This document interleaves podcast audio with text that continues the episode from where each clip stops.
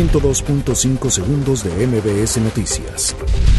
Encuentran 39 cadáveres en camión de Londres. Detienen al conductor. Senado cita a comparecer a Alfonso Durazo tras hechos en Culiacán. Cámara Alta desahoga segunda ronda de comparecencias de candidatos a la Comisión Nacional de Derechos Humanos. Juez ratifica prisión preventiva justificada contra Rosario Robles. Otorgará el Instituto Nacional de Migración tarjeta de visitante a víctimas de accidente. Respaldan evangélicos acciones de Andrés Manuel López Obrador a liberar a Ovidio. Congresistas de Morena habrían violado ley al mostrar bandera de leyenda en apoyo a Andrés Manuel López Obrador.